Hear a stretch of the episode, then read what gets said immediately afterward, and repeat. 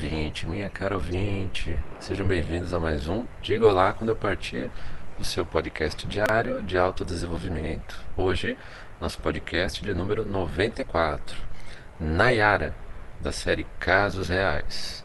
Lembrando, inicialmente, que uh, os nomes uh, de todos os casos reais que nós relatamos aqui, os nomes são trocados, não são os nomes verdadeiros das pessoas, porém as histórias são reais. Lembrando você que nós temos o nosso site, www.digaolá.net. Lá no nosso site você tem o um link do nosso podcast nas principais plataformas de distribuição de podcast e você pode ouvir todas as nossas postagens lá pelo nosso site sem precisar é, que a tela do celular esteja ligada. Você pode ouvir diretamente pelo player do nosso site, digaolá.net e pode fazer outras coisas no seu celular ou pode mesmo até desligar a tela que ele vai continuar reproduzindo os podcasts. Muito útil para você economizar bateria de celular. Através do nosso site você pode enviar sua mensagem de áudio também diretamente pelo site, seja pelo seu computador ou pelo seu celular. É, sem precisar se identificar. Caso você prefira, também pode enviar um e-mail para nós através do diga olá quando eu partir, gmail.com, tudo junto sem acento. Mande a sua história, faça a sua crítica, fale comigo. E caso você queira também possa, você também pode fazer uma doação para nós, para que nós continuemos com esse projeto. Um link lá no nosso site, um link de doação.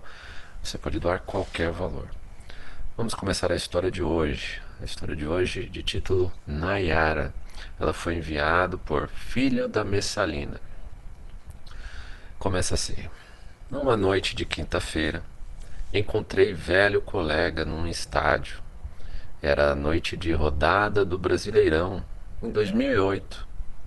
Conversa vai, conversa vem, até que comecei a perguntar sobre outros conhecidos sumidos, até que comentei sobre uma certa garota legal, uma conhecida em comum nossa.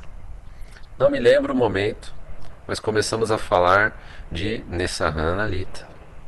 Esse cara conhece seus livros.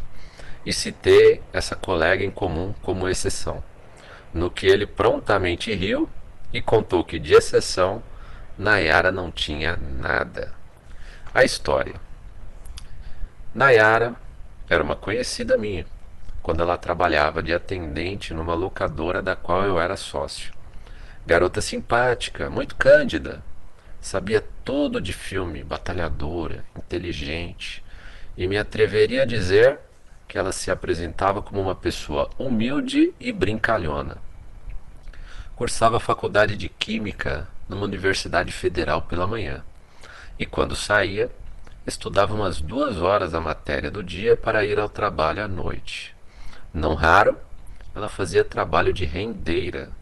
Ela era de origem cearense e herdou essa tradição da mãe e da avó fazendo rendas para consumo familiar e para vender em feirinhas para ajudar no orçamento da casa.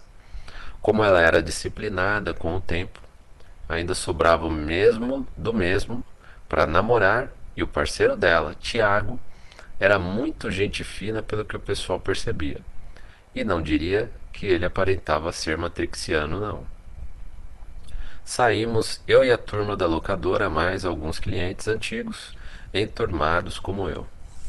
No trato com o namorado, eu não tinha nada que notar de estranho pelo que puxo pela minha memória. Enfim, Nayara era uma garota que parecia ser a tão almejada Maria Exceção da Silva. Defeitos eram só de fumar escondida do pai, e ainda assim eram só três cigarros por dia cedidos pela mãe, só para a filha se desestressar da rotina e sob a promessa de largar aquilo assim que quando conviesse.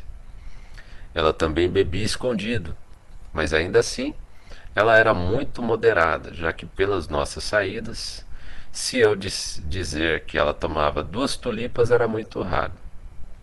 Enfim, uma garota normal, que poderia ser uma namorada com a qual podia se confiar, ainda mais que ela era muito honesta no trabalho e na faculdade.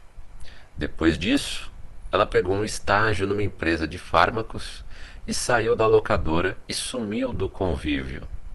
Era essa a ideia que eu tinha. e que todos tinham dela. Até que Rafael, meu colega, me contou que ela estava dando ocasionalmente para ele, sendo que ela já é noiva de Tiago. Não acreditei. Falei que era palhaçada do cara, embora ele me lembrasse naquela hora que ele dava em cima dela na locadora e ela sempre dava toco. Até que um dia, longe dos olhos do pessoal, eles começaram a ter um caso, sendo que numa noite dessas, quando ela estava na casa de Rafael, o namorado ligou e ela atendeu com muita naturalidade. Segundo o meu colega, falou uns dois minutos e pouco falando eu te amo, eu te adoro, para o corno, enquanto ele estava sendo comida por trás, bem no meio do. exatamente lá. E para mostrar que ele não estava mentindo, ele telefonou para Nayara, marcou um encontro e, simulando uma brincadeira, comentou sobre aquela noite que o Tiago ligou enquanto o Café estava metendo nela. Logo em seguida, ele botou o celular no meu ouvido e escutei a voz dela rindo e fazendo pequenos comentários daquela situação louca. O encontro foi marcado para sábado. Domingo ela veria Tiago na frente de um cinema num shopping perto da minha cidade, perto da minha casa. Fiquei de longe espiando e ela apareceu, lascou um beijo para lá de safado no cara, com uma esfregação que nunca via ela fazendo no namorado. E logo em seguida entraram na sala, já que o meu amigo já tinha comprado antecipadamente os ingressos. Voltei para casa decepcionado, revoltado devido ao desmascaramento de uma garota que ninguém, ninguém dizia que se prestasse a ceder ao seu lado obscuro. Fica aqui a lição de que o nível de dissimulação feminina chega a níveis surpreendentes e eu, praticamente, já deixei de acreditar em exceção nessa nova geração de mulheres. Não que não houvesse antes essas coisas, mas diria que hoje em dia a coisa saiu do controle. Nem sei se ser justo será garantia de sucesso numa relação. Enviei esse texto uh, e depois eu comento o que está acontecendo atualmente. O processo de desmascaramento continua. Meu caro ouvinte, minha cara ouvinte, essa foi a história de hoje. É, vamos tentar fazer novas histórias todos os dias. E conforme eu for recebendo as mensagens, os textos, né, eu vou relatando e continuo com as outras séries também uh, daqui do nosso podcast. Meu muito obrigado por me ouvir hoje e até o nosso próximo podcast.